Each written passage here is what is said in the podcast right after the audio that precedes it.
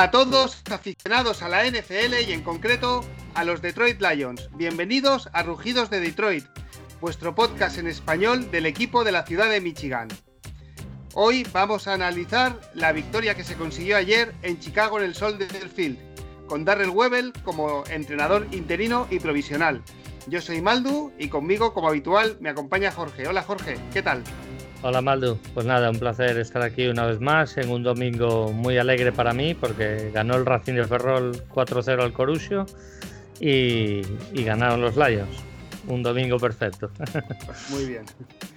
Domingo eh, deportivo y, la verdad es que como seguimos eh, en casa, aunque podemos salir de casa, pero tampoco podemos viajar ni ir muy lejos, pues, pues, pues viendo deporte, la verdad.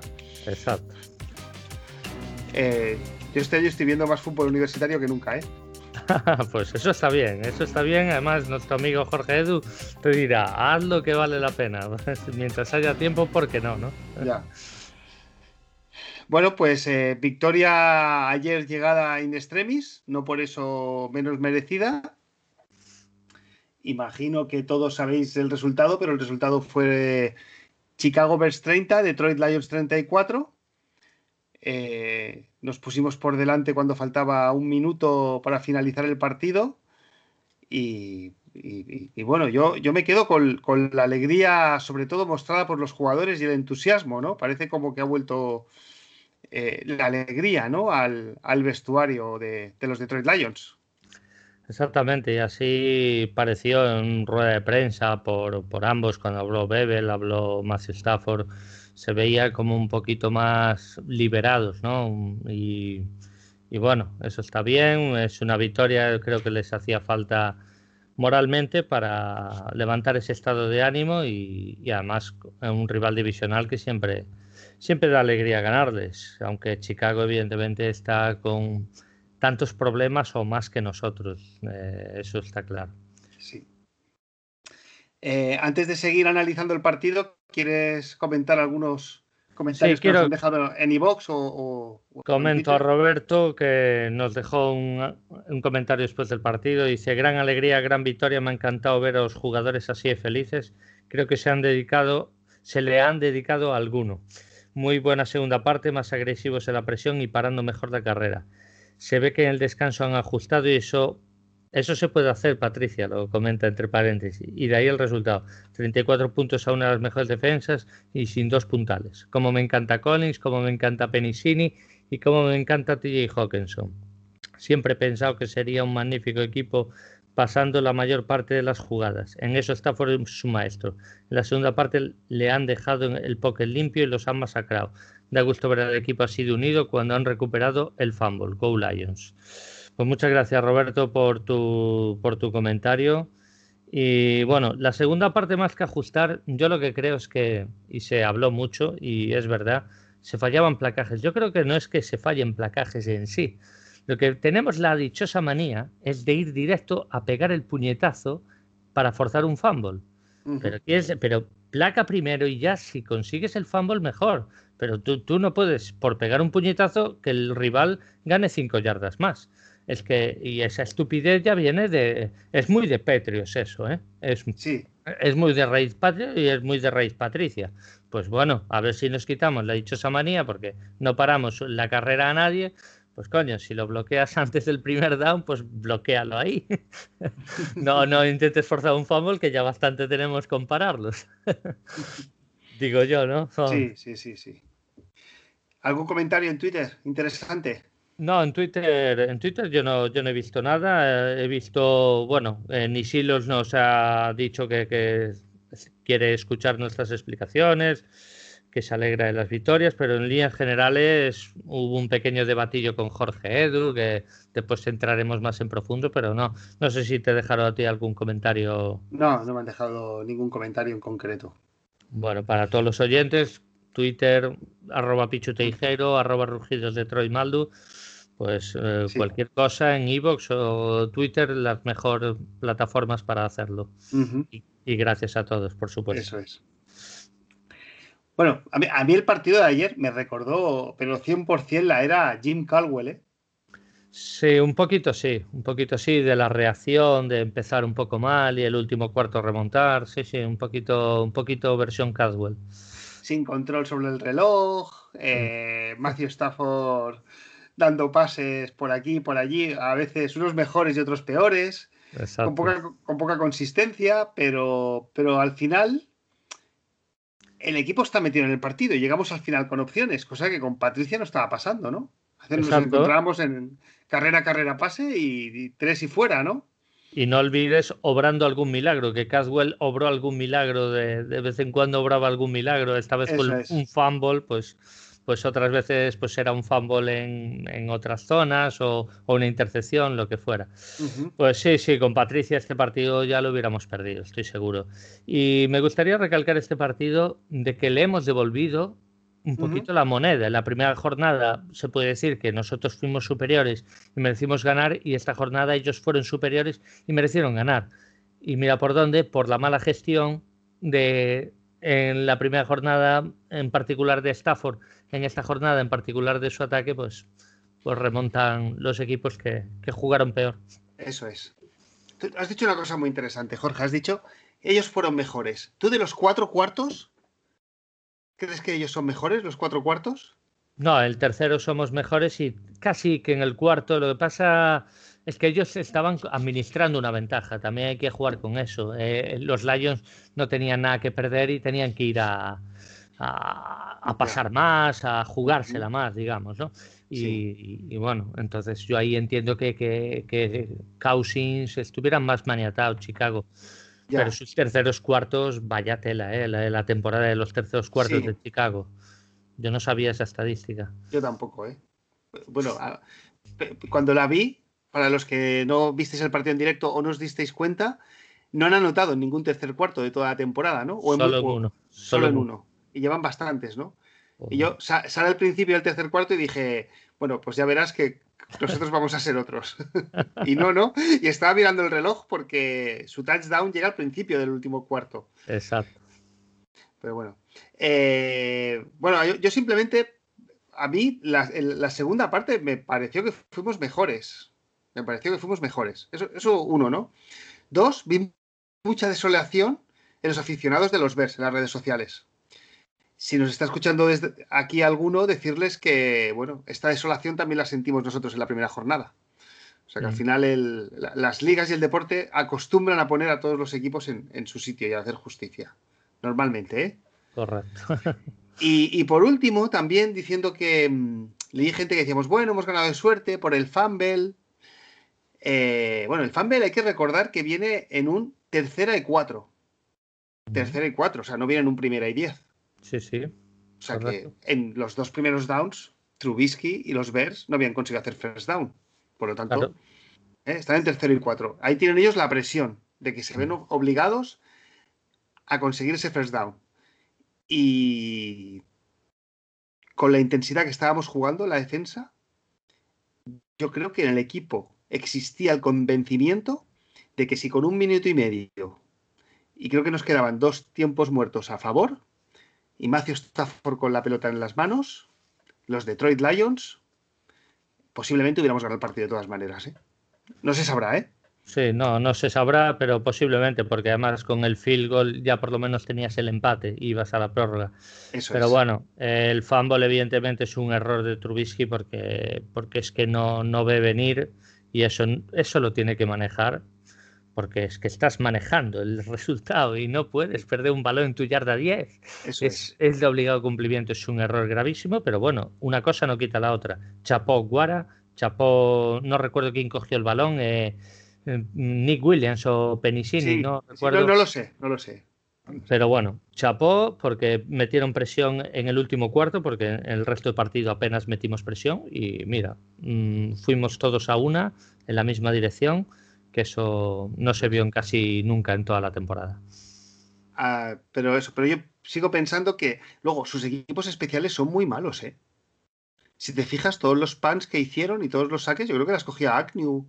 Agnew tuvo como cuatro o cinco veces oportunidad de salir corriendo, ¿eh? Sí, a ver, no. Y, cuando nosotros, que ayer Matt Prater era el que hacía los pans, o sea, los pans, no, perdón, los kickoffs, ¿vale? Eh, siempre se quedaban, casi todos se quedaron cortos. Hubo uno incluso que se la tiró a un Titan y yo creo que lo hacían a propósito a ver si salían corriendo y se les caía la pelota, ¿eh? No, lo, hicieron para que Patterson, porque acuérdate el primer retorno, que nos va a nuestro campo prácticamente. Entonces dice, Patterson no nos retorna más. Ya. Ala, dársela al Taiden me da igual, que empiece en la 30, pero Patterson que no retorne. Y, y, creo que es una medida inteligente. Si tiene un buen retornador, pues oye, que no retorne él, por lo menos. bueno, más cosas. Eh, yo también vi a los Lions un poco liberados, ¿no? Ayer se vio un poco, o sea, ayer se vio el Stafford. A unos les gusta más, a otros les gusta menos, pero ayer se vio el, Stafford puro, que es él, con un brazo descomunal, enviando pelotas a un sitio y a otro del campo, eh, con más aciertos que errores, pero también con errores. Recordemos que tuvo una intercepción ahí, que yo mm. pensaba que nos había costado el partido. Yo también. Eh, pero incluso en el primer cuarto, con 9.35 estábamos en la yarda 30, o sea, era field goal range, para tres puntos, teníamos un cuarta y una e intentamos ir a por el, a por el first down con Agnew, que falla y lo placan. Sí. Eh, a mí eso me gustó, ¿eh? A mí eso me gustó. Oye, vamos a. Y más tal y como estamos, ¿no? Si ya estamos así, pues vamos a ganar, vamos a dejarnos de cosas. Y Agnew, no sé, ahí se para y si, yo creo que si sigue sprintando con la punta velocidad que tiene, coge, hace esa yarda que le falta. Yo creo que le entraron dudas, no sabía si llegar hasta el final o, cortar. Él quiso cortar y cuando vio que el cornerback se paraba con él, pues mm, es como, mm, mierda, me ha pillado. pues, pues, sí, te han pillado a New y se nota que, bueno, que no es receptor, pero bueno, se, intentó la jugada, no salió. Stafford es verdad que estuvo impreciso. Eh, además, eh, Mm, me gustaría dejar una frase que él deja en, la rueda de prensa, que él dice, el partido no fue perfecto, el partido, a ver cómo lo dijo exactamente, que lo tengo por aquí, dijo, ta, ta, ta, a ver, eh, los chicos fueron ahí, jugaron rápido y liberado y libres. Y no fue perfecto, tú sabes. Eh, queremos hacer jugada, regresar a a tener jugadas de que vuelvan a salir, ¿no? Se refería a eso. Y bueno, pues evidentemente Stafford es el primero que sabe que no ha hecho un partido perfecto. Mm, no solo por las yardas, sino porque sabe que cometió errores y cometió bastantes errores en el partido. Pero reponerse los errores, eso lo hacen todos los grandes quarterbacks, ¿no? Eh, y yo creo que eso también por eso me gustaría valorar el partido de Matthew Stafford, que creo que no se, no se cayó moralmente, no, él siguió luchando y, bueno, eso, eso es lo que debe hacer un, equipo como Detroit Lions, luchar hasta el final. O eso es lo que yo quiero de mi equipo, que luche hasta el final. Sí, y, bueno, y eso, ¿no? estar, entretenidos hasta el último cuarto. Bueno, y si, ganamos y machacamos a los rivales, también yo ahí me divierto. ¿eh? por, supuesto. pero, pero sí, sí, eso es lo, eso es lo que, lo que queremos. Eh, yo, bueno, pienso que por eso no, no se quedó Colwell, porque no éramos capaces de controlar y llevar el tiempo de los partidos. Parecía que íbamos siempre a remolque o, o bueno, ¿no? Y, y ayer yo tuve esa imagen, ¿no? Entonces, hay una jugada que es, digamos, 6-16 y pasamos al 13-16, que es el touchdown de cuántos Cifus, que le pega un pase de cuarenta y pico yardas. Correcto. Y hacemos touchdown. Si no me equivoco, en esa jugada, Matthew Stafford hace dos pases. Uno a Marvin Jones, de 20 yardas, y otro a Cifus, de cuarenta y pico, y conseguimos un touchdown. O sea. Vio, vio, la, vio, vio el agujero en profundo y, Stafford cuando lo ve no duda. Sí, sí. Eh, y un pase, vamos, milimétrico, perfecto. Pues eh, es que la, la, potencia que tiene el brazo es, descomunal ¿eh? y brutal. Totalmente. Yo, yo no sé si él, él se ve tan sobrado de, dar esos pases de 30 yardas, en el rango entre las 15 y las 30 yardas, mm. que, su cuerpo se lo pide. ¿Sabes? no, sé, ¿eh? No sé por qué. O sea, yo algo que siempre he visto en Tom Brady, parece que tiene. Tom Brady tiene, tiene un sensor, ¿no? Que él dice, mira, yo tengo que pasar entre 10 y 12 yardas. o, cuando le hacían falta 5, él pasa las 5 yardas, ¿no? Siempre se ha dicho, ¿no? Que los Patriots parecía que tenían un sensor para pasar la pelota exactamente para hacer el first down, ¿no? No hacía ni una yarda de menos ni una yarda de más. Pues, pues yo, yo sé, yo es que ayer estaba viéndolo a Stafford porque, bueno, luego hablamos al final de, lo, que, lo que significa esta victoria, porque vaya semanita hemos tenido de prensa hablando de general managers, hablando de entrenadores, hablando de coordinadores y hablando de quarterbacks y a ver quién va a venir, ¿no? Y vamos a cambiar a toda, a toda a Sheila Ford y vamos a cambiar a todo, a toda la plantilla, ¿no? Eh, y, yo ayer viéndolo pensaba, digo, no sé si su potencia es tan brutal que este hombre hacer un pase de 8 yardas a veces le cuesta, ¿no? A ver, siempre lo dijimos y en eso yo ya se lo dije a Jorge en su día, que él no es muy dado a nuestro amigo Stafford, pero eh, Stafford, el error que tiene, él tiene un talento descomunal, un brazo descomunal, eso está fuera de toda duda, pero la gestión y la toma de decisiones no es descomunal, sino estaría pues con los Rogers, con los Brady, con los Peyton Manning, o sea, sería una leyenda. Eh, para mí está un escalón por debajo o dos escalones por debajo de, esa, liga elitista, pero evidentemente lo que no se puede discutir es que él, claro, él tiene una facilidad para dar esos pases, lo que tú dices que no la tiene otros cuatro. Eh, eh, Brady es un ejemplo, que Brady se ve que cuando lo tiene que hacer lo hace, o por lo menos lo ha demostrado en su carrera, pero bueno, hay veces que los partidos te piden jugar en profundo y hay veces que los partidos no te piden tomar, eh, jugar en profundo. Entonces, esa es la gestión y ese es el problema que puede tener Stafford, eh, la, cabeza. Y, también el no haber tenido una ayuda de un entrenador quizás de que le supiera mm, guiar en la gestión, pues eso tampoco le ha ayudado en su carrera en Detroit. Pero bueno, no voy a excusarlo no, tiene su parte de responsabilidad, por supuesto.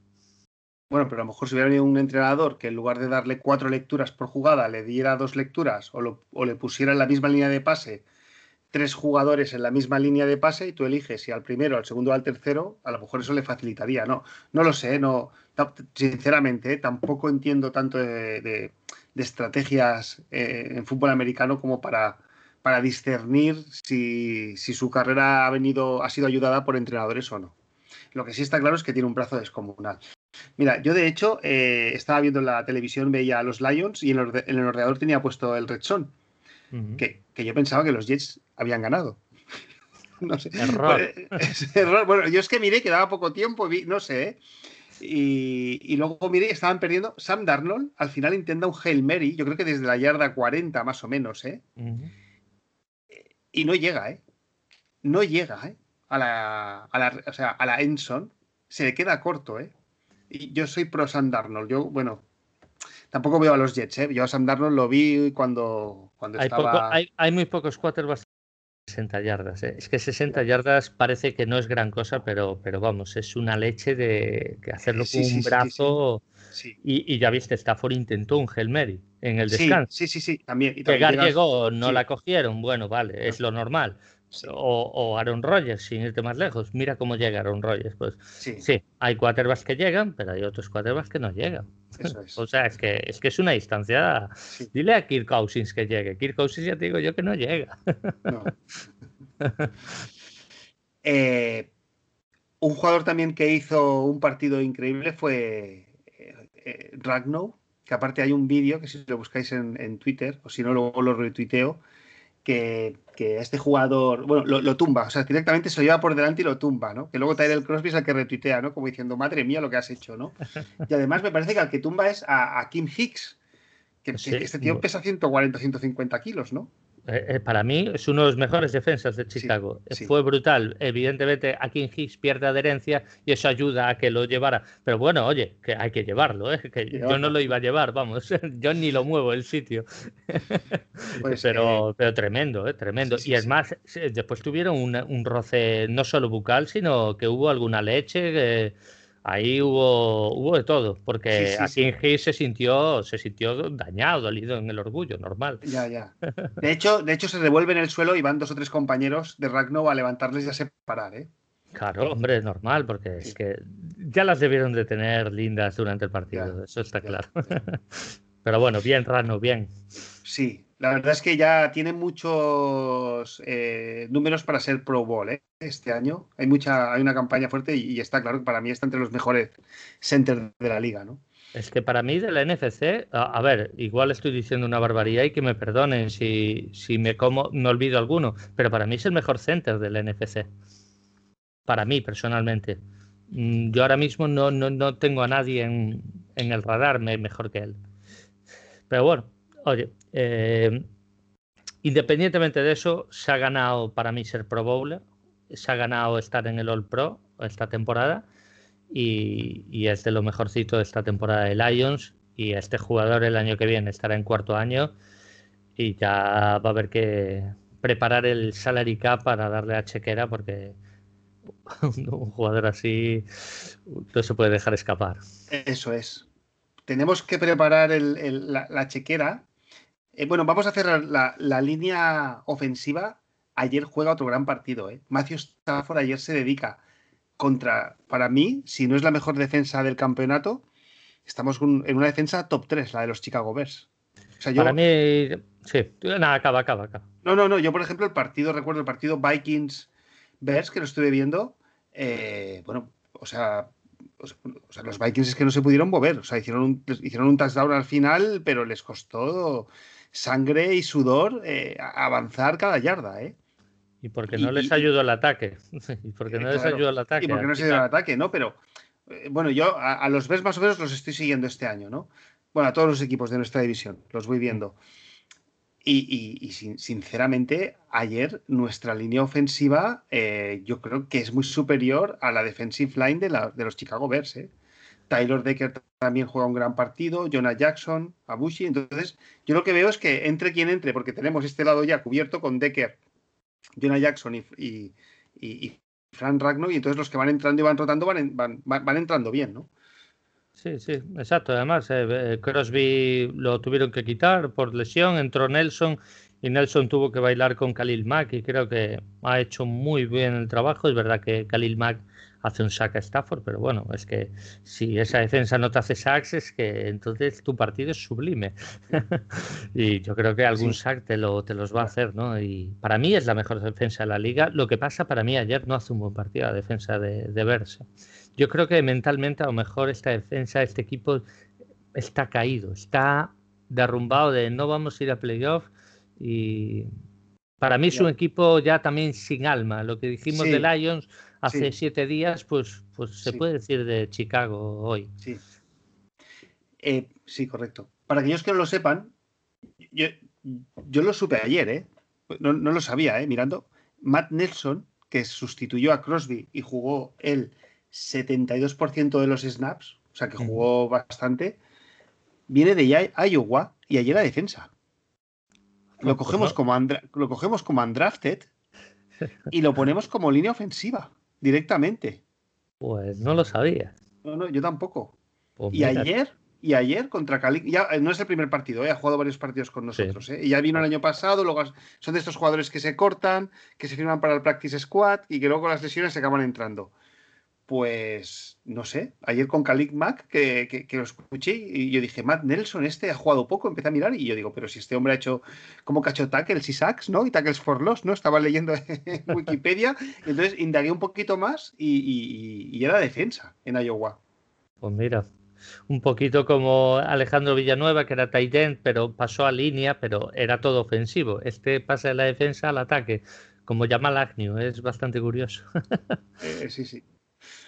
Bueno, al final, en el mundo del deporte, la gente que tiene calidad tiene, tiene calidad para, para jugar en varias posiciones o, incluso en varios deportes. Sí, además un tío como Ann Nelson, pues visto visto, no, nunca te va a sobrar en el roster. Pues si tienes un suplente con estas garantías que va a cobrar cuatro duros, como quien dice, pues vamos, es maravilloso.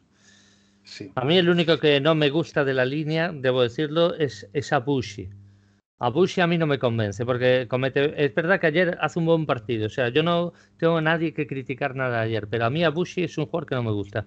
Pero cuando vienen maldadas, eh, comete penalizaciones, eh, algún escape, alguna salida falsa, mm, a mí es el único que no me convence. Pero bueno, tenerlo de suplente también es una garantía, visto lo visto. A mí el jugador que cada vez me gusta más y ya empiezo a pensar que está en el top 5 de la liga es nuestro tight end, eh, T. Hawkinson. T. Hawkinson es muy bueno. Eh, o sea, bloquear, es receptor. Eh, y además lo busca muchas veces cuando no encontramos salidas o en, terceros y ochos, o sea, terceros y largos, ¿eh? y, tiene unas manos increíbles, ¿eh? Sí, sí, no, no, es, es, increíble y eso que algún pase de Stafford no le ayudó en plan de cómo me mandas esto aquí, pero bueno, eh, Hawkinson es muy bueno. Sí. Bueno, es muy bueno, se ha hecho mayor, lo dijimos en, en Precision este jugador creo que se va a hacer mayor esta temporada y, como venga un staff adecuado, vamos, puede sacar lo mejor de él. Estoy seguro. Es que es muy, muy bueno. Ayer tuvo nueve targets, que hay un target que le va a los pies, es imposible cogerla. hay otro, target, hay otro target que le va a los pies y la coge, ¿eh? Se, agachó y la cogió casi hasta levantó unos centímetros y luego cae, ¿eh?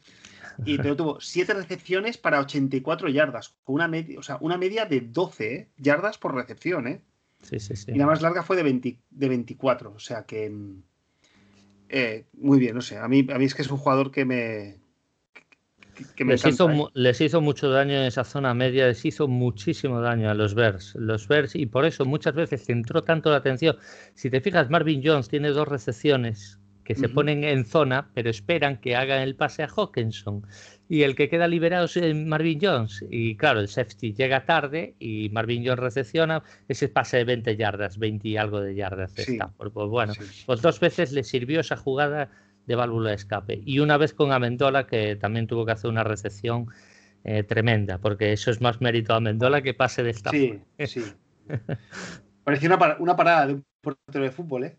y atrapar eso, yo digo, madre mía, yo no sé cómo la cogió aún, porque. ah, impresionante. Otra cosa que me gustó es que Mohamed Sanu tuvo dos recepciones que fueron la primera de la primera parte y la primera de la segunda, ¿eh? ¿Sabes que siempre empezábamos run, run, pass y, fuera? Pues ayer fue, no, no, sé cómo fue, pero fue, eh, a lo mejor fue run, run, pass y Sanu first down y venga, vámonos, vamos a quitarnos la caraja encima y vamos a, avanzar yardas, ¿no? Me parece que fue ambas con Sanu el primer pase para empezar nuestros drives en ambos casos. Y fue primer down a la línea de 40, mm, básicamente. Y bueno, Sanu no sobra cuando tienes bajas en los receptores, pues no te sobra, mm, evidentemente. Esto también nos enseña que yo veo que el año que viene no tenemos receptores, pues eh, bueno, siempre, siempre hay veteranos en la liga, ¿no? Que te pueden, te pueden ayudar, sin un coste muy alto, ¿no? Exactamente, exactamente. receptores siempre va a haber. y, nada, a ver, evidentemente siempre quieres tener gente más, más garantías, como y como Marvin Jones, pero bueno, si ven que no es posible y hay que draftear un rookie pues tendrás que tirar de algún veterano para que ayude al cuerpo de receptores en general. Pero bueno, me gusta que Quinte Cepus va a tener más importancia. Me gusta el partido de Marvin Jones. Eh, me gustó, me gustó el ataque de Lions en líneas generales, a pesar de que no fue constante, pero sí fue, sí fue bastante aceptable, vamos. Ayer tuvieron recepciones, hubo nueve nueve jugadores que tuvieron targets. Una fue Adrian Peterson, que no la, eh, no la recepcionó, pero si no, hubo ocho jugadores que tuvieron recepciones. ¿eh? y Como siempre. Sí, Está por siempre variando. Eso es. Eso te da un poco. Eh, mira, una lectura que hizo muy bien Stafford es en nuestro, creo que es el segundo touchdown, el pase a Jesse James. el que le está cubriendo, Jesse James le saca una cabeza y Stafford le ve y, claro, se la da, se la da un poquito alta y, no tiene problemas porque el que lo cubre no, es que no llega. Claro, exactamente. Y Jesse James otra cosa no, pero altura tiene. Y bueno, pues bien, bien. A ver, eh, evidentemente el primer tiempo fue muy inconstante, sobre todo porque la defensa no ayudó nada por esos errores de placajes que yo lo achaco más que a los errores de talento en placaje, es a los errores de ir a buscar el fumble, que no vayáis a buscar el fumble, placar que sabéis placar perfectamente. Y, de esos errores, pues es que te mete 23 puntos Chicago en la primera parte. Eso no puede ocurrir. Y, bueno, en la segunda nos reponemos, la defensa entra mejor, el ataque entra mejor, después tenemos las dudas, el, el Stafford la intercepción, parece que el partido se nos va. Pero recuerdo, además, tengo grabado Stafford cuando hablando con sus receptores, enseñándoles la tablet, eh, tal, tal, tal, o sea, corrigiendo cosas eso significa que estaban muy metidos en el partido y eso que iban perdiendo de 10 en ese momento. Y parecía que el partido estaba perdido. Pues no, no estaba perdido y Stafford lo sabía y mira, eso es lo que hablo yo, el carácter de no darse nunca, nunca el partido por perdido y Stafford creo que como líder y como y como máxima estrella de nuestro equipo, pues, pues una vez más lo ha demostrado, ¿no? Antes estabas hablando de un poco, ¿no? Por, por recapitular en los drafts, de Bob Quinn que ha habido. Eh, ya tenemos firmado Tyler Decker y este año tocaría firmar a Kenny Goladay. Eh, el año que viene tocará firmar a Frank Ragnow y después a T.J. Hawkinson. O sea que, no, o sea, parece que con la primera ronda tengas que acertar, pero no es tan normal, ¿eh? No, pero no, a ver, Jarrah Davis, por ejemplo, se va a ir. O sea, sí, ¿por, qué, Goladay tiene que Goladay es un tercera ronda al que no le puedes poner el quinto año? Eh, y eso es un problema. Pero tú a Ragno, si no llegas a un acuerdo, le pones el quinto año y dices, mira, tú tienes el quinto año, tú vas a jugar aquí, listo. Y con Hawkinson lo mismo. Eso no puede pasar con un tercera ronda como Goladay. A Goladay le puedes poner el Franchise y negocias, pero negocias porque te va a cobrar una pasta ese año, ¿no? Y pues bueno, esperemos que sí, llegue al acuerdo, pero, pero bien. Sí. Sí, y Jorge, de cara, de, cara, al año que viene, eh, un jugador que queda libre de contrato es Romeo Okvara. A ver. Y, le van a ofrecer dinero, ¿eh? Otros equipos. No sé, yo no creo que vaya a estar muy sobrepagado, porque el hacer muchos sacks. ¿Tú te acuerdas de Kerry Hyder, que está ahora en San Francisco? Sí fue un draft nuestro. Pues eh, eh, ese rompió, tuvo mala suerte el segundo año, que rompió el talón de Aquiles, y ya cuando volvió a la tercera temporada, directamente lo cortamos, no pasó de del ¿cómo se sí, dice? Sí, el, sí, el, el, training corte, sí, el training camp, el corte final del equipo. El training camp, pues, y mira, yo eh, nunca esperé que ese jugador iba a volver tras esa lesión. Lo cogieron los 49ers. ese jugador hizo ocho sacks 8 sacks eh, eh, en ese año con Lions. Y ahora está jugando por cuatro duros. Yo no creo que. Esos jugadores tienden a no ser bien pagados. Tienden a coger algún milloncito por ahí. En Lions creo que firmó 6 millones en dos años. O Guara, que creo que es un dinero bastante. No, yo. Me parece mucho, ¿eh? Es que, es que era, era, drafted, ¿eh? No, bueno, claro, pero yo hablo del contrato que vino, la renovación. Ah, o sea, míralo, míralo porque realmente no, no tengo muy, muy seguro, pero me suena que era por ahí. Bueno, es un jugador. Eh, bueno, es que defensa, en la, defensa, el general manager y el entrenador que vengan tienen trabajo, ¿eh? Claro que sí, pero a ver, tú, eh, Trey Flowers lo vas a tener que tener seguro porque, porque tiene un salario bestial y no lo puedes cortar. Entonces ahí ya tienes un raser. Después a partir de ahí, pues, pues ya veremos el draft, ya veremos la agencia libre y ya veremos Oguara. Oguara y bueno, y tenemos a Julian Oguara, que es su hermano, es un raser que no, ha tenido oportunidades. Y, pero bueno, Romeo sí puede renovar, perfecto, pero yo no renovaría por, por 6 o 8 kilos al año. Yo no se me ocurriría darle ese dinero. Eh, a, Romeo. Y eso que, lo adoro y me parece muy buen jugador, pero, pero a mí me parece un jugador de 2-3 millones y no más. Eh. Mira, aquí lo tengo. Tiene 25 años. Y está ganando eh, unos. Si tienes, el año pasado ganaba 1.700.000 y este año sí que ha subido y, tiene un salario de 4 millones. O sea, que sigue, los dos, sigue 6 millones. Lo, lo has dicho bien, ¿eh? Sí, no, es que me sonaba que había renovado por dos años seis millones y creo que era dos y pico garantizados. Era muy poco garantizado. Y mira por dónde él se ha ganado, se ha ganado el pan, como quien dice, ¿no? Bueno, pues eh, trabajo que tendrá que decidir y ver cómo monta la plantilla el nuevo general manager cuando, cuando llegue. Exacto. Eh, de cara al partido de ayer, ¿te, apetece remarcar o darle un, un, aprobado, un sobresaliente a alguien en concreto? A la línea ofensiva, un día más. La línea ofensiva tuvo que bailar, tú lo comentaste antes, tuvo que bailar con las más feas y la verdad es que el partido ha sido sublime y ha facilitado mucho la tarea de Stafford. Eh, repito, el ataque no fue perfecto, pero sí que fue muy bueno porque hay que contar que Chicago puede estar mejor, puede estar peor, pero esa defensa no te va a regalar yardas y, hacerlas pues es de un mérito enorme.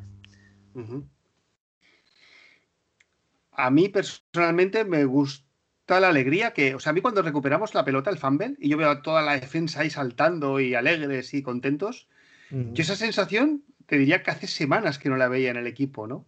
Sí, hasta Everson Griffin. sí, sí. Griffin. Oye, que le hace un sack a Trubisky en un momento clave en el, último cuarto, ¿eh? que lo coge del cuello y, vamos ahí. Es lo que yo digo, ¿no? Ahí, ahí, ahí lo tienes que coger y dices como... Además, es la gran virtud de Everson Griffin, eh, está resumido en eso, que es mm. como un, mano a mano le, le, gana perfectamente a partida al, al tackle ofensivo que ahora mismo creo que era Leno, pero no, no recuerdo exactamente. Y vamos, el saque es perfecto. La, lástima es que no tenga la constancia de otras temporadas, pero bueno, Los años van pasando. Eh, ¿Y quieres suspender o darle un palito a alguien? A la defensa hay que dársela por la primera parte, a la defensa en general, pero es por eso que te digo. Entonces, Cory Unlin, la defensa en general, no quiero personalizar en nadie porque, bueno, a mí me gustó Penicini, me gustaría liberarlo un poco, incluso Tabay, que estuvo de espía en más de una ocasión, y creo que más o menos ha hecho bien la labor. Y bueno, Collins, Collins sí que hizo un partidazo, sí. Collins para mí es el único que se salva realmente de la quema, porque el partido de Collins, de Jamie Collins, es, es muy, muy bueno. Mm. Y, pero bueno, la defensa en general, en la primera parte, muy mal, muy mal. Ya. Eh, sí, en la primera parte, muy mal. Y ¿Tú, a, quién pones? ¿Medalla y, el carbón? ¿A quién? Bueno, yo, yo medalla en concreto se la pongo al, equipo en general por salir a, ganar, a competir y después empezar con un 0-9, que realmente era un 0-10. el, seguir ahí luchando y, el levantarnos y no hemos venido aquí a pasear y hemos venido a sudar, ¿no? Pues a, los que nos sentamos, nosotros no vamos al estadio, pero a los que nos sentamos a ver eh, a los Lions todos los domingos, yo es que empezamos así y yo dije, bueno, creo que puse un tuit, ¿no? Digo, me, parece que vamos a tener un domingo por la tarde muy largo, ¿no? Y, pues yo eso es lo que le agradezco al equipo, ¿no? El, luego, luego ganamos, o sea, luego ganamos, pero, pero a mí me alegra, ¿no? El, ver, el, luchar hasta el final, ¿no? Sí, sí, no, además ya te lo puse además en, el WhatsApp cuando fue la intercesión de Stafford, ya, ya estamos chao. Sí, sí, hablamos, ya hablamos. Luego hemos hablado, ¿no? De, de, Frank Ragnow, de Tyler Decker, de, de, de T.G. Hawkinson, pero bueno, esto sería un aprobado un aprobado general.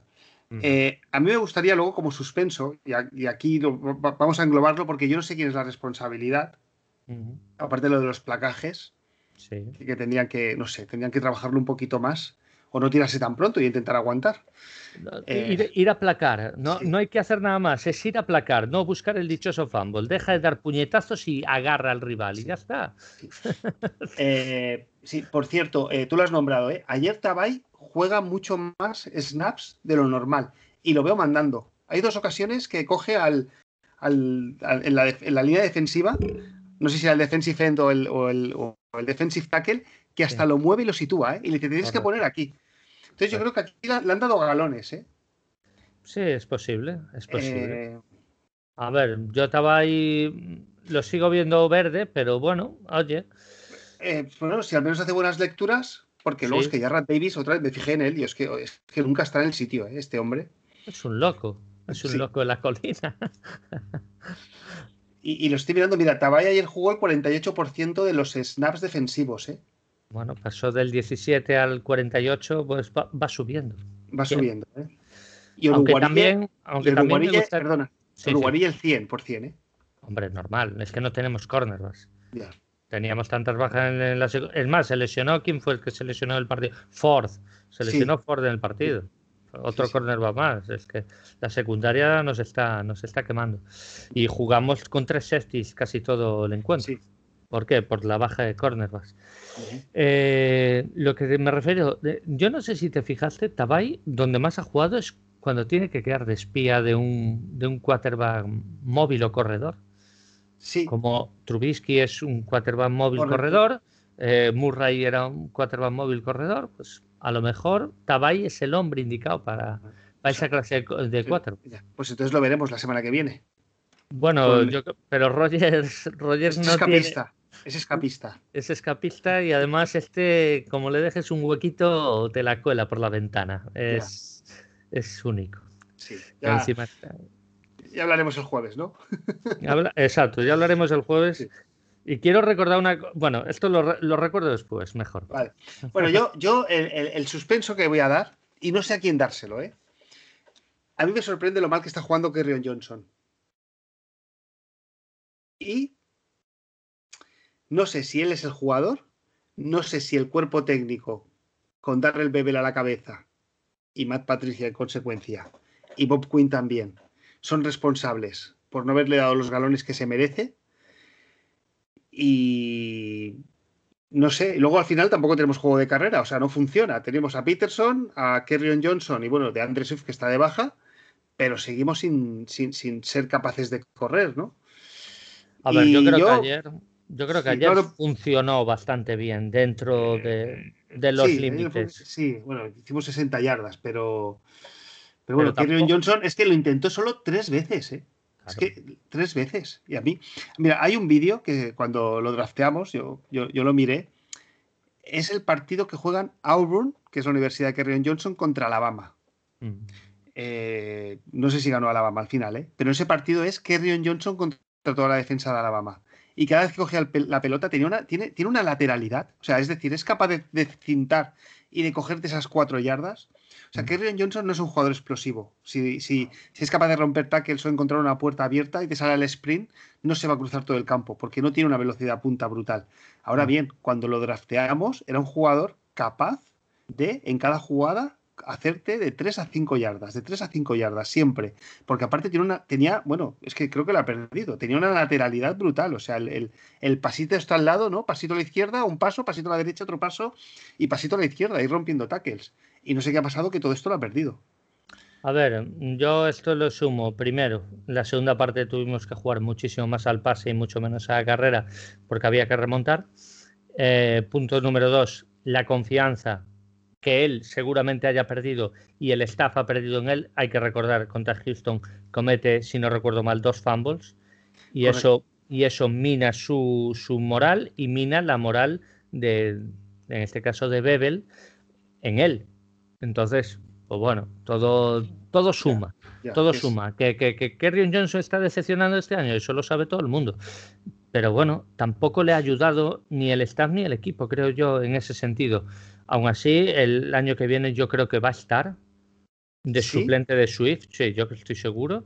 No sé si de segundo o de tercer running va, porque por el dinero que va a ganar en su último año de contrato y así no tienes que suplirlo con otro running back, yo creo que vale la pena tenerlo en, en plantilla.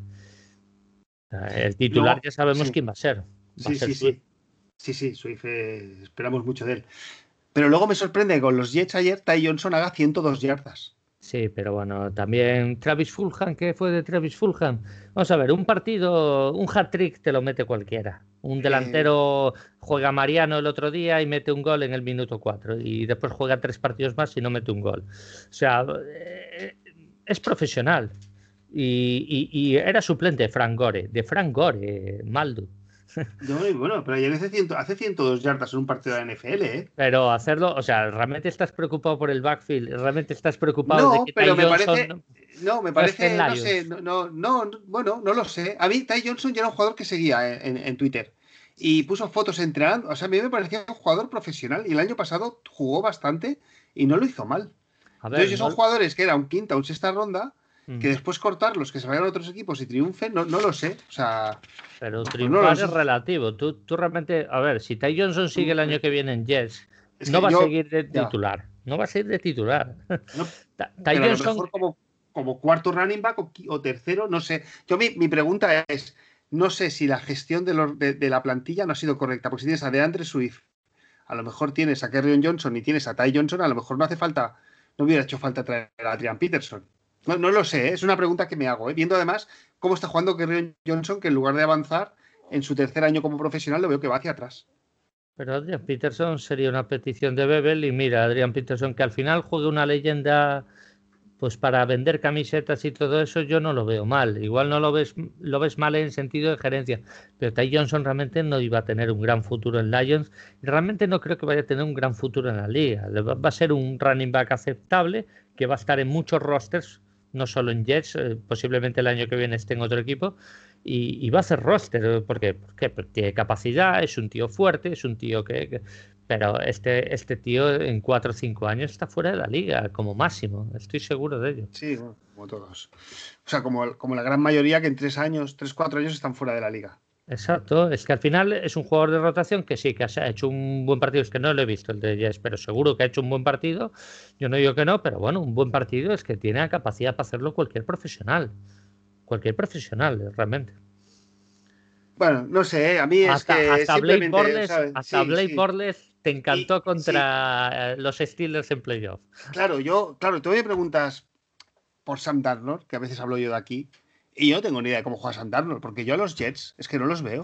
Normal. o sea, por eso muchas veces yo digo, cuando yo leo que hablan los periodistas o habla no sé quién o habla en la comunidad eh, hispanoparlante sobre los Detroit Lions, que yo veo muchos comentarios y muchas veces me quedo con ganas de contestar, yo digo, pero si este, este, tío que escribe, si no, ha visto, si no nos ha visto más de 20 minutos en todo el año.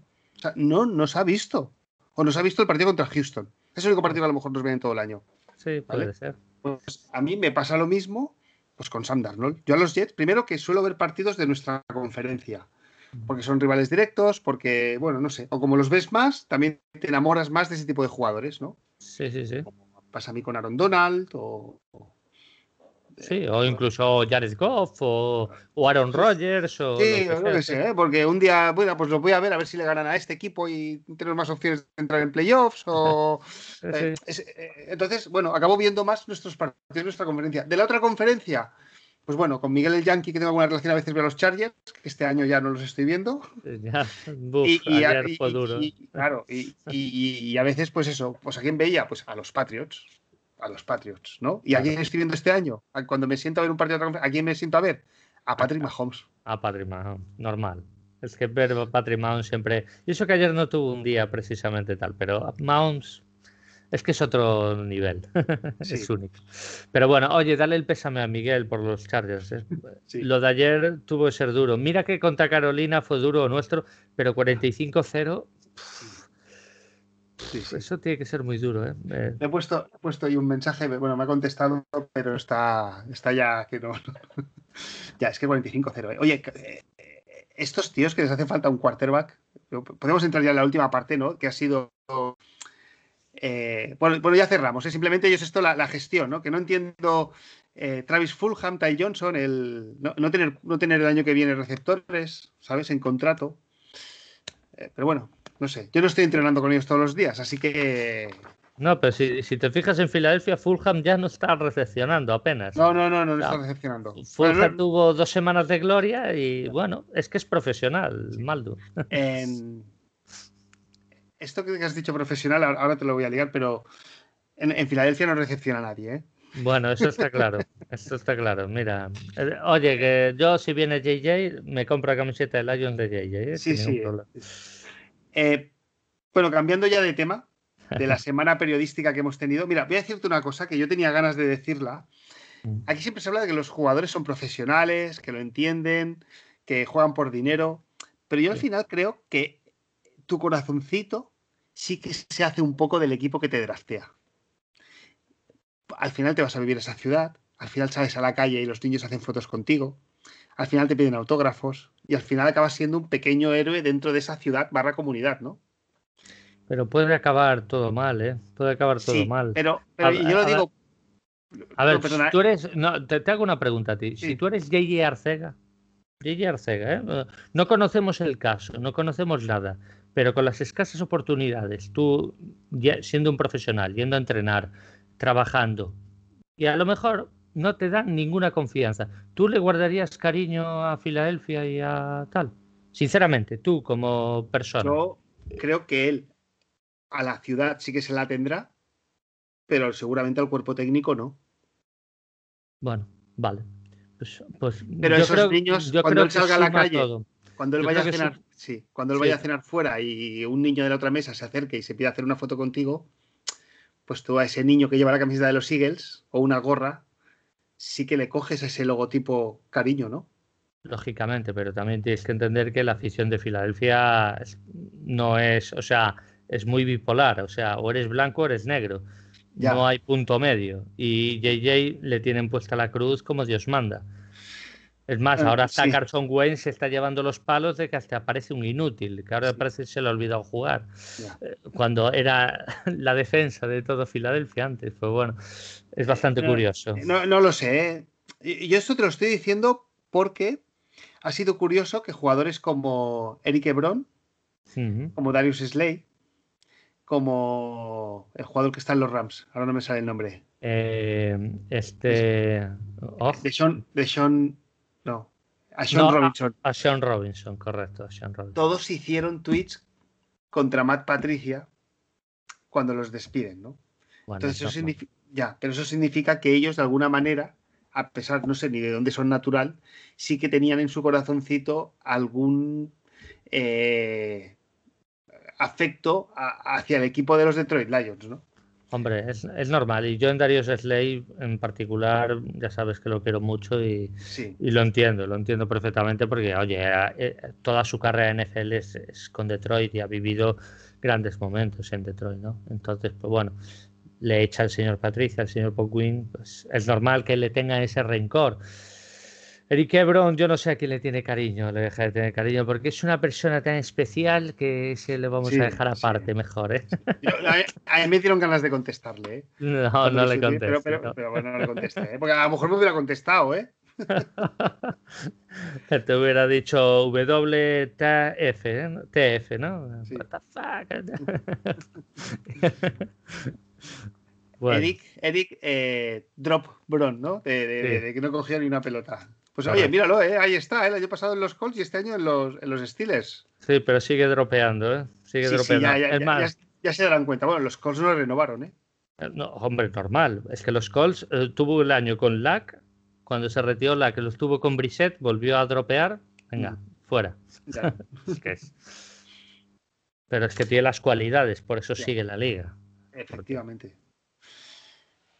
Bueno, ¿qué te parece toda esa semana que hemos vivido? Que el sábado miraba las redes sociales y, estaba mirando media de Detroit, estaban mirando quarterbacks ya, a ver dónde jugaban, eh, qué tal son, si vienen a sustituir a Stafford. Eh, y, me hace gracia porque hoy ya he leído si Bebel puede ser un buen entrenador definitivo para. Es que el deporte tiene la memoria muy corta, ¿eh? Correcto. Correcto, muy, muy corta. Además, eh, mira, esto lo que te dije que me iba a guardar. Ahora lo de Stafford es mm, un poco, vamos a pensar que acabamos así a temporada 5-11, ¿no? Y la gente, pues, que va, algunos querrán quarterback, otros no querrán quarterback, lógico. Pero esto me recuerda mucho a, Green Bay hace dos años, que todos querían jubilar a Rogers. Y hoy los que querían jubilar a Rogers están con la banderita de Green Bay y con la camiseta de Rogers puesta y diciendo Rogers es Dios. Pues claro, pero lo que hay que ser es consecuente con lo que se quiere. Y al final, deshacerte de un jugador tan bueno, o sea, evidentemente Stafford no llega al nivel de errores, estamos de acuerdo, pero eh, no, a veces la decisión no es no solo que sea difícil o fácil, a veces la decisión, tomar la decisión drástica de cortar, puede ser muy contraproducente. Y es lo que la gente tiene que entrar a valorar bien deshacerse de Stafford va a tener unas consecuencias. Y a lo mejor las consecuencias son 10 años de inestabilidad en el, en el puesto de quarterback. Y eso es un pozo muy negro, difícil de lidiar. ¿eh? Pero bueno, mm, me gusta agarrar el tema Green Bay y Rogers porque lo vivieron. Hace dos años lo vivieron. Sí, pero Jorge, pero este año Aaron Rodgers le han dicho o te espabilas o te, o te hacemos un trade o te cortamos. ¿eh? Porque tiene un señor que se llama Jordan Love de sustituto seleccionado en primera ronda. ¿Tú, sinceramente crees que Rogers está preocupado por eso? Rogers, si lo quieren cortar, va a haber 31 franquicias, bueno, 31 no, pero va a haber 27 que van a preguntar por él. No, 30, ¿no? O 30. He quitado, he quitado, a Kansas. Bueno, sí, quitar, a ver, pues quitar alguna otra franquicia que, oye, por, por el dinero muerto que te deja tu quarterback, pues lo tienes que tal, pero, pero vamos. Eh, Jorge, corta a Aaron Rodgers. Eh, eh, tradeas, haces un trade por Stafford y, si tienes la oportunidad de traer a Rodgers a, Detroit. Pero la cuestión es, cortan a Rodgers, vale. no, no. gente que lo cortan, ¿eh? Sí, Cortan, cortan, a para empezar, Rogers va a querer guita, no solo el dinero bueno, Pero, Sí, sí, sí, pero bueno, tú imagínate que se, te da, Rogers te dice, venga, que voy a Detroit. Hombre, tienes esa opción. ¿Tú, lo harías? Si el dinero es posible, si el cap lo, es accesible, yo traspaso Stafford, sí, sí. Vale, vale, vale, Hombre. Pero estamos, estamos, de acuerdo, ¿eh? Hombre, es que yo estoy enamorado de Rogers. O sea, Rogers es, es mi archi enemigo deportivo, pero, pero vamos, esto, esto es como cuando un jugador juega en tu equipo rival de fútbol y dices, joder, qué bueno es, pero eh, mira, es que ya está. sombrero. Esa, sonrisa socarrona que tiene no, no puedo con ella, ¿eh? Hombre, te puede caer mal, ahí lo puedo entender, pero su talento es que es único, de verdad. Sí, que es único. A mí, a mí el Helmeri me hizo mucho daño, también te lo digo. Sí, sí, uf, yo todavía me acuerdo, todavía me duele, ¿eh? Fuah. Es que esa fue muy dura. Y eso que eso es una jugada afortunada, pero bueno, oye, que. Oye, ahora que nos estéis escuchando aquí más jugadores de, o sea, más eh, oyentes todos de los Lions, casi todos, eh, yo conozco a una persona que se aficionó hace poco a los, a los, eh, es el marido de una compañera de trabajo, ¿no? a, a, la NFL, ¿no? Y entonces, ¿y de qué equipo es? ¿No? Le pregunté hace como un par de años que me enteré y me dice, no, no, de los Patriots, de los Patriots, ¿no? O sea, claro, ¿de, qué equipo va a ser? ¿Qué preguntas hago, no? Claro, exacto. Y, el otro día coincidimos en una reunión y le pregunté, ¿qué? ¿Cómo este año no, no vais tan bien ya, no? dice, no, tiene Movistar. Dice, no, este año no lo ve tanto. Dice, este año está viendo unos que se llaman, le gustan mucho unos que se llaman Packers. y ya estamos con la gente que llega nueva, nueva a la liga eh, y se hacen del que gana, ¿eh? Qué fácil. ¿eh? Impresionante, ¿no? Y, a lo mejor dentro de cinco años, pues perderán los Packers y empezarán a ganar los, los, Dallas Cowboys y será de los Cowboys. Sí. Eh, pues no, macho. Mira, a ver, puedo entender que tú no seas de ningún equipo. Yo de la NBA no soy de ningún equipo. Pero, eh, por ejemplo, los Warriors me han encantado y, yo le voy a coger un especial predilección porque me han dado un baloncesto que no lo he visto jamás. Pero eso no significa que sea de los Warriors. O sea, los Warriors lo voy a tener una estima brutal en toda mi vida. Pero, oye, de ahí hacerse de un equipo, oye, mira, disfruta la NFL y ya te harás de un equipo, hombre. ¿Por qué te tienes que hacer de los Patriots? Porque ganan, qué fácil. eh, Jorge, tú como, eh, por cierto, ya por cerrar, yo no sabía, eh, Robert Sala, eh, que Salé, Salé, sí, pero no sé si se pronuncia, yo cuando lo escucho en inglés le escucho que llaman Sala. Sala, como el de fútbol. Sí, como el de fútbol, que, es libanés, o sea, es de origen libanés, ¿eh? Ah, no sabía eso. Sí, sí, sí, sí, sus padres eran, no, sé si es de, nacido allí o, pero bueno, es de origen libanés, la familia. Sí, sí. coincidió con Darrell Beber en Seattle. Han trabajado juntos. Claro. Eh, que, lo, que lo tenga de coordinador. Entonces, eh, yo estaba pensando, ¿eh? Digo, hombre, Matthew Stafford le queda un año de contrato que no lo podemos cortar bajo ninguna manera, ¿eh? O sea, no, pero ya. Sí, pero el año que viene, si tú lo, si tú lo, aunque tú le hagas un trade o lo cortes, te quedan 19 millones de, de, dinero mm. muerto. Por lo tanto, la, temporada que viene Stafford va a estar con Detroit. si, o sea, cualquier, si viene un general manager o un entrenador y me dicen que hacen un trade por él, eh, y yo soy Sheila Ford, les digo, espérate, vamos a esperarnos a ver si firmamos, ¿eh? eh espérate, ¿no? Hombre, sí, sí, correcto. Me recuerda a, Kuman, que llegó esta temporada y fue llamando a los jugadores, él, porque como era director deportivo en el Barça, fue él llamando a los jugadores para decirles si contaba con ellos o no. Y me parece que a Busquets le dijo que, que no iba a contar mucho con él. Y yo pensé, digo, pero, pero si, no, si no has entrenado ni un día con él, espérate, que la temporada es muy larga, ¿no? O sea, pues, pues menos mal, está contando más con él que con Pjanic. Sí. Eh, bueno. entonces, Stafford, volviendo al tema, que nos vamos, eh, Stafford el año que viene va a estar en la plantilla y Stafford parece que tiene buen feeling con Bebel. Eh, el ataque al final está medio montado. Donde hay que trabajar es la defensa. Sí, pero. Eh, no sé si será una acción a lo mejor y que él querría traer a, a, Darrell Bebel que volviera a ser coordinador ofensivo y Robert Salán sería nuestro. Porque ha sonado, ¿eh? ya lo han dicho varias personas y varios periodistas que, que, hay conversaciones con, con, Robert, que estoy seguro que las habrá, ¿eh? con Robert Salah. ¿eh? Bien, te está escuchando ahora mismo Jorge Edu y se está cortando las venas. está diciendo, me cago en el que dices. no, a ver, eh, pongamos en el caso que Robert Saleh, yo le voy a llamar Saleh porque se escribe Saleh y, ya eh, está. Entonces, Robert Saleh, si acaba fichando, viene el general manager, yo creo que yo no contaría con nadie este staff. Si tal, el de equipos especiales, porque, bueno, por si no tienes a nadie de confianza. Pero yo traería un nuevo coordinador y un nuevo defensive coordinator, si es que lo necesita. Y después, algún personal que te valga, el entrenador de, de lanebackers, el, bueno, ahí ya es otro tema. Pero en línea general yo vendría con tal. No es que a Bebel no le tengan, pero es que creo que el trabajo de Bebel en general no ha sido bueno. Y a mí esta victoria no me va a esconder esto. Bebel seguro que estuvo maniatado por Patricia. Yo a Bebel no le voy a responsabilizar al máximo, pero su parte de responsabilidad creo que la merece. Y yo creo que en esto sí que estoy con Jorge. Si queremos evolucionar en la liga, tenemos que tratar de evolucionar con la liga. Robert Saleh va a venir con sus ideas de defensa que podrán gustar más o menos y tratará de encauzar una defensiva. Pero es importante que traiga un coordinador ofensivo que, venga con las ideas de a lo que se juega más en la liga, ¿no? Eh, yo creo que es demasiado plano en los juegos de Detroit en el sentido de con Bebel eso yo creo que hay que modificarlo, sinceramente. Bueno, no sé, los que vengan sabrán, ¿eh? Pero yo es, que, yo es que sabes lo que pasa, yo en los cambios soy conservador.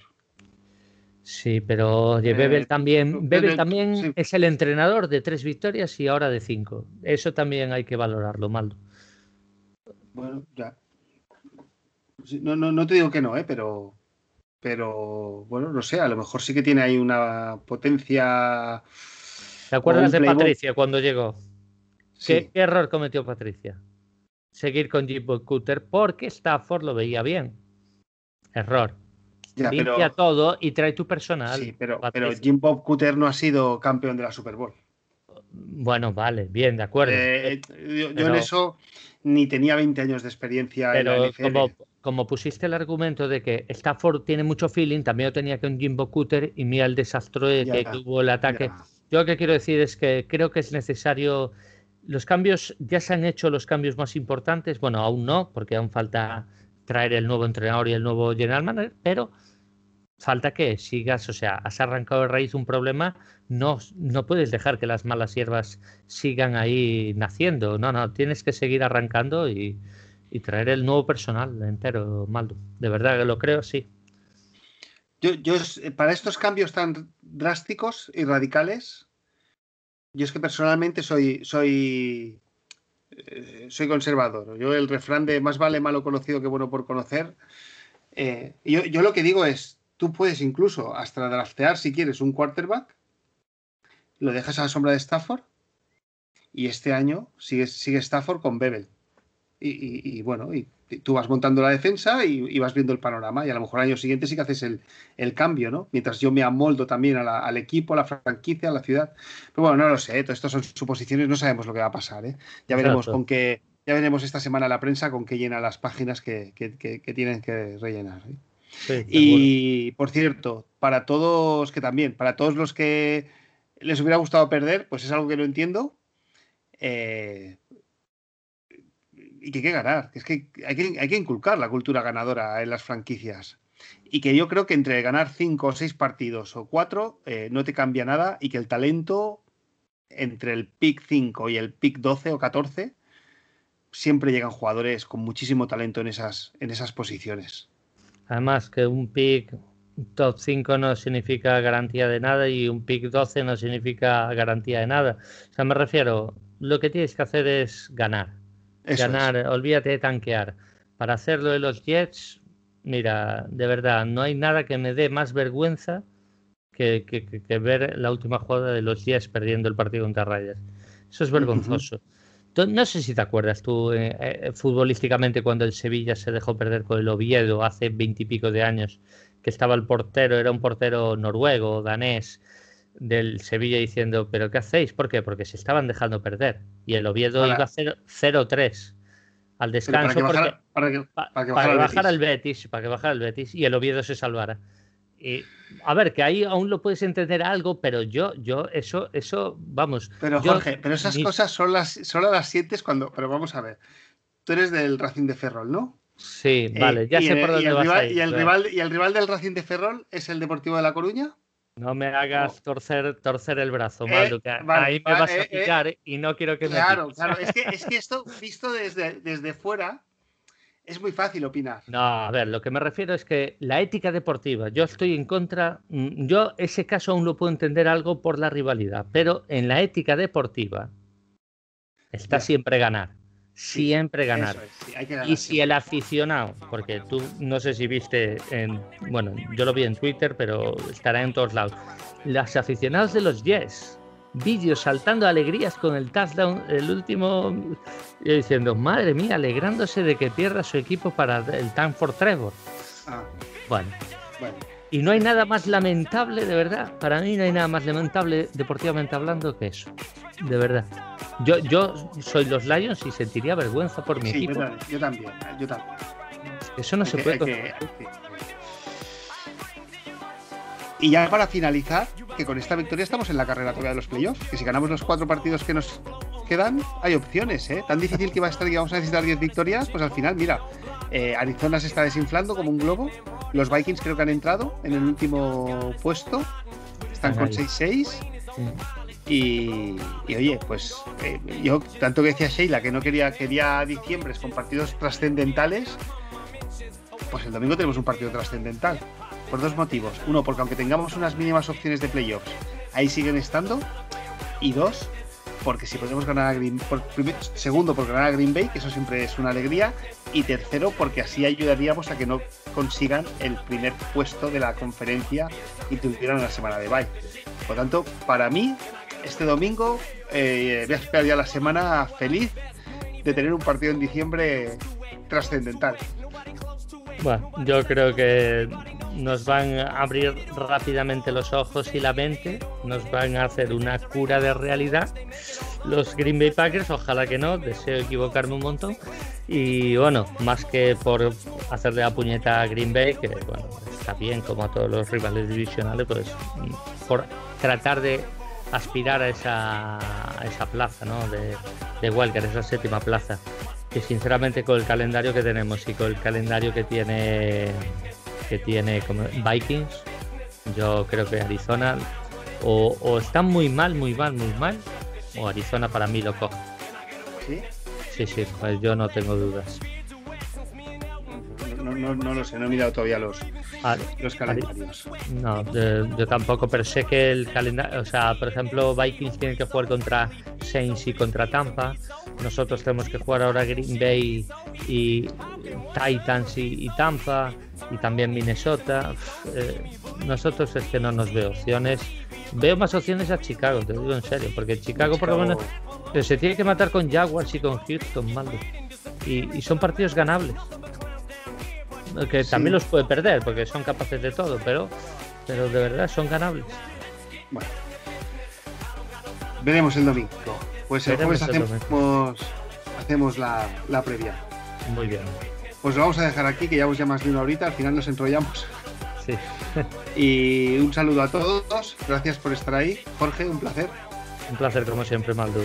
Gracias a ti. Eso es, y gracias a todos. Go Lions. Go Lions.